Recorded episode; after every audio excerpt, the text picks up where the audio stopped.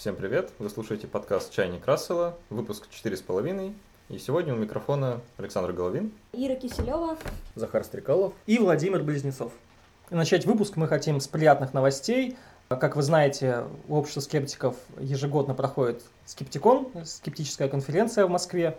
И в этом году, скорее всего, она тоже состоится на том же месте, где и в том году, в культурном центре Архе, либо в последние выходные ноября, либо в первые выходные декабря. Так что готовьтесь, там, покупайте билеты в Москву, всех будем ждать.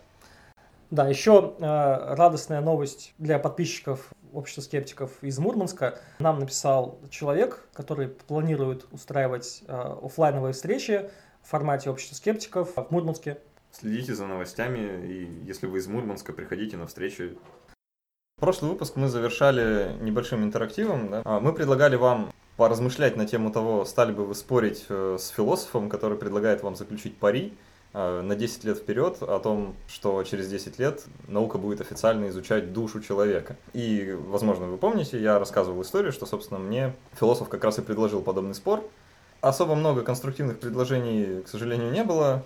Ну и все они сводились, можно сказать, к следующему, что спор бы спор такой начинать не стоит, потому что это заранее проигрышный, и если и начинать, то нужно долго и муторно определяться с терминами, э, вводить определение, что такое душа, что такое наука, что там как изучается и так далее. Э, ну, расскажу вам, чем история закончилась, точнее, чем она не закончилась. Э, в общем, я не стал ни с кем спорить, я спокойно сдал экзамен и, в общем-то, распрощался с моим преподавателем. И вот в этом половинчатом выпуске я хочу просто привести еще один, можно сказать, аргумент или историю, которую этот преподаватель подавал в качестве доказательства существования души и, в частности, ангелов-хранителей. В 1958 году некий американский социолог Джеймс Таунтон э, якобы посчитал статистику по количеству пассажиров, которые отказываются от билетов на поезда, которые впоследствии разбились. Э, и выяснил, что на 15% больше людей отказываются от билетов вот на такие рейсы. Он, конечно же, ну, по истории очень удивился, как же так, а потом понял, что эти 15% как раз объясняются э, ангелами-хранителями. Э, и, собственно, он привел этот, э, эту историю на занятии, на своей лекции в качестве доказательства и обратился ко мне, вот, объясни, да, вот там со своих скептических позиций, да, вот эти 15%. Я, конечно, тогда не нашелся, что ответить. Вот я думаю, если бы я вам кому-то так такую историю выдал, вы бы тоже не нашлись, э, что ответить, если вы с ней не знакомы. Ну, как выяснилось э, впоследствии, что, похоже, вот этого некого американского социолога никогда и не было. По крайней мере, нет его каких-то следов, и единственное его упоминание э, либо в контексте вот этой истории, которую я рассказал, либо в контексте книги Стивена Кинга. И, как оказалось, Стивен Кинг, вот, собственно, способствовал форсированию да, вот этой истории, и он сам говорил, что вот люди склонны отказываться от рейсов на самолеты, которые обречены на крушение. И даже приводил такую шутку, что самолеты не падают, если пассажиры этого самолета очень боятся. И что вот коллективная их сила, вот этого страха, она не дает самолету упасть. Но вот эта статья, про которую мы говорим, она просто постится и множится из раза в раз, и она везде примерно одинаковая, она дополняется какими-то там незначительными подробностями. И, кстати, тот же самый Стивен Кинг в ней упоминается – в общем, как казалось, это такая байка. Ну, теперь знаете, если вам философ на занятии скажет, вот, мол, объясните 15%, можете смело говорить, что, э, судя по всему, фейк.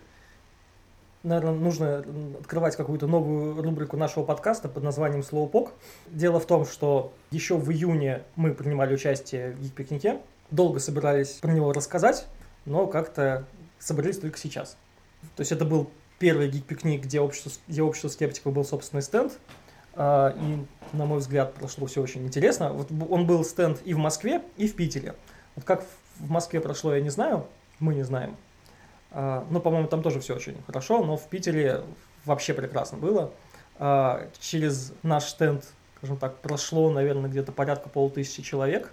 Ну, мы сейчас с вами поделимся какими-то своими впечатлениями по данному поводу, расскажем, что запомнилось, какие-то яркие моменты, а, у нас на стенде люди разгадывали различные головоломки, э, мы им показывали всякие паридали и прочее, но это мелочи. Э, собственно, основной элемент нашей программы Э, это был опросник, который был Владимиром составлен. При участии всех остальных?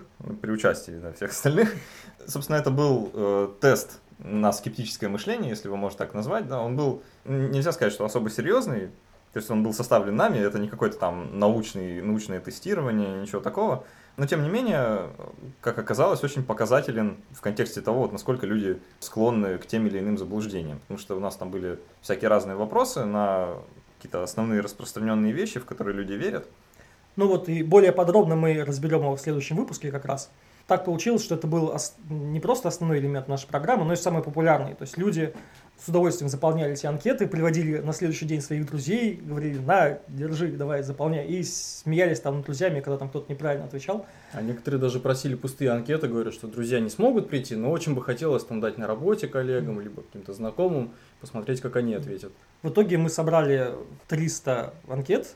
Может быть, статистика, выборка не очень э, показательная, репрезентативная, но определенные выводы какие-то ну, можно сделать. Мы, мы на научность не претендуем, да. просто ради интереса мы вам расскажем в следующем выпуске подробно, э, что произошло, как люди отвечали на какие вопросы. Вот, а сейчас я хочу как бы, у всех присутствующих здесь спросить, ну, поделиться какими-то яркими моментами, которые вот запомнились от э, общения с людьми, которые приходили к нам на стенд. Вот давай, Александр, с тебя попробуем начать. Хорошо. Ну, у меня впечатление несколько смазано тем, что приходилось очень много очень много делать действий в единицу времени. Ну, мы, конечно, все очень устали, но э, довелось пообщаться с очень многими людьми, совершенно разными, э, и реакции, собственно, на наш опросник тоже были совершенно разные, я думаю, вы согласитесь. Э, то есть были люди, которые вот так подходили и спрашивали, ну, серьезно, что ли, с такими вопросами? Ну, это слишком легко. И сдавали анкету, в которой все вопросы, ну, на все вопросы отвечено правильно. Да, нужно еще отметить, у нас там было 29 вопросов, разделенные на три части. Как бы совсем лайтовая версия чуть посерьезнее и более сложная. Ну да. А были совершенно другие люди, которые подходили с той же претензией, типа, это что, шутка, да? Что это за вопросы у вас такие? Сдавали вопросник с неправильными ответами. И мы с ними пытались разговаривать, то есть мы не просто так вот принимали анкеты и все, да, говорили там, ну, вы справились или вы не справились. Мы пытались людям объяснять, где они ошиблись. Приведу пример одного такого разговора.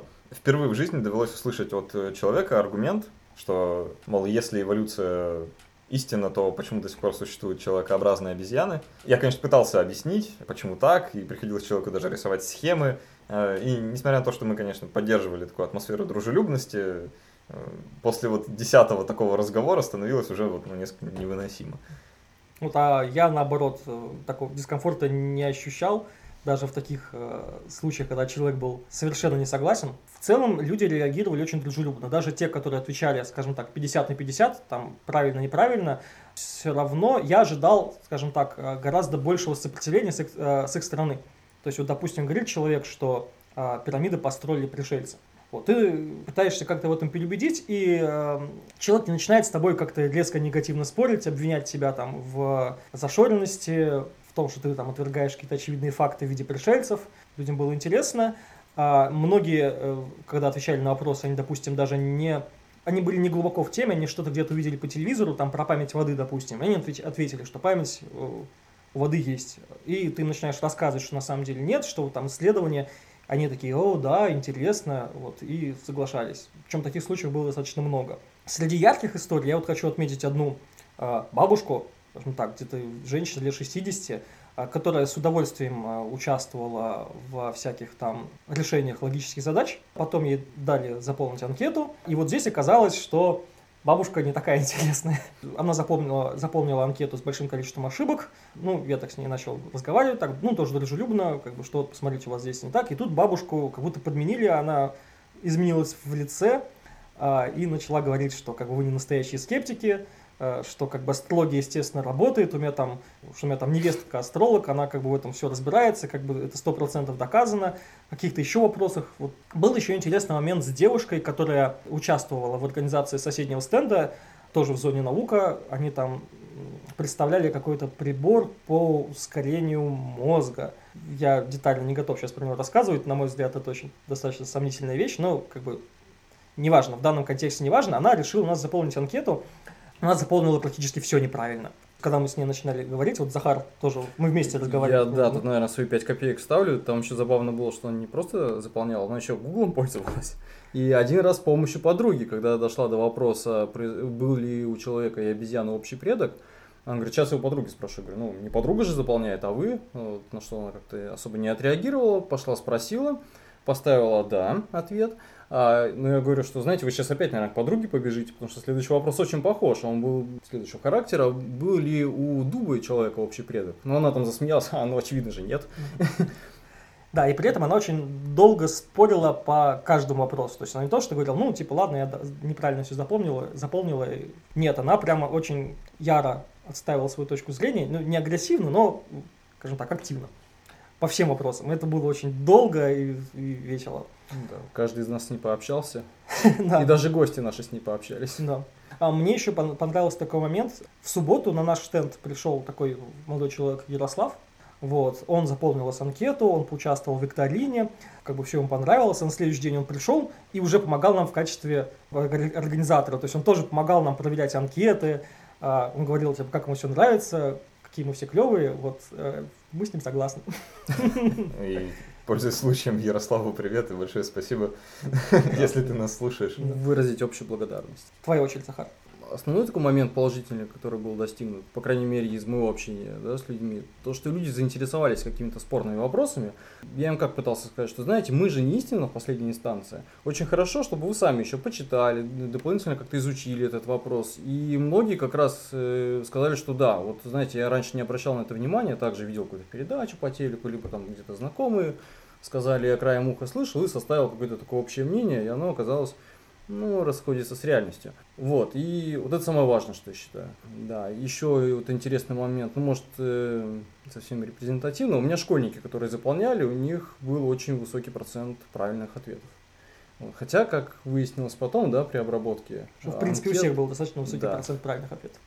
За редким исключением некоторых вопросов. Э, ну, вот у меня еще интересно было общение с двумя девушками, которые сказали, вы что, в привидения не верите? Как же так? Вот у меня был случай гадания, и я пытался их убедить, что, ну, сначала хотел расспросить, а как вы гадали? И также пригласил на встречу. Я им сказал, что как-то один раз у нас была встреча, посвященная спиритизму, пригласил их поучаствовать, на что они сказали, да-да-да, это интересно, мы придем, но вот как-то до сих пор мы их ждем.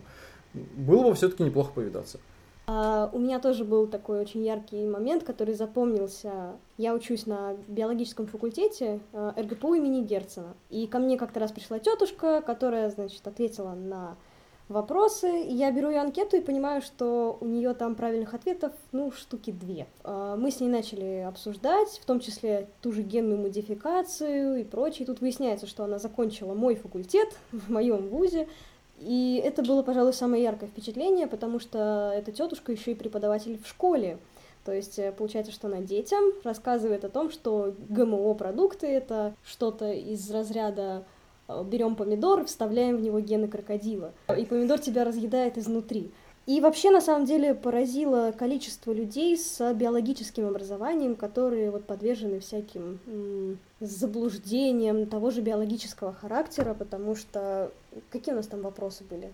конкретно. Ну, я помню вот про ГМО вопросы, про вакцинацию у нас, по-моему, было. Про эволюцию, про, про эволюцию, вот, вот это вот все, да. И, в общем, вот та же тетушка ответила, что вакцинация плохо. Ну, в общем, полный набор такого антискептика. Ну, к счастью, таких случаев было меньше, чем да. положительных. Вот поэтому э, мы считаем, что гик-пикник прошел на ура, шалость удалась. Надеюсь, что нас позовут в следующий раз. Ну и последнее, про что хочется сказать в этом выпуске. А, нас постоянно спрашивают, где Кирилл Алферов. До сих пор вроде уже про это сказали много раз. Да, мы его не прячем, он прячется сам. Кирилл Алферов сейчас э, живет в другой стране, он там занимается совершенно другими вещами, не связанными со скептицизмом, поэтому, скорее всего, в подкастах, в какой-то деятельности общества скептиков он принимать участие не будет. Мы очень сожалеем, мы были бы рады, если бы он продолжил э, активное участие в жизни общества скептиков, но... Нам остается ждать и надеяться на второе пришествие вот, на этом э, этот выпуск мы заканчиваем. Скоро будет выпуск номер пять, где мы с вами увидимся вновь. Всем спасибо. Пока. До свидания. Всем пока.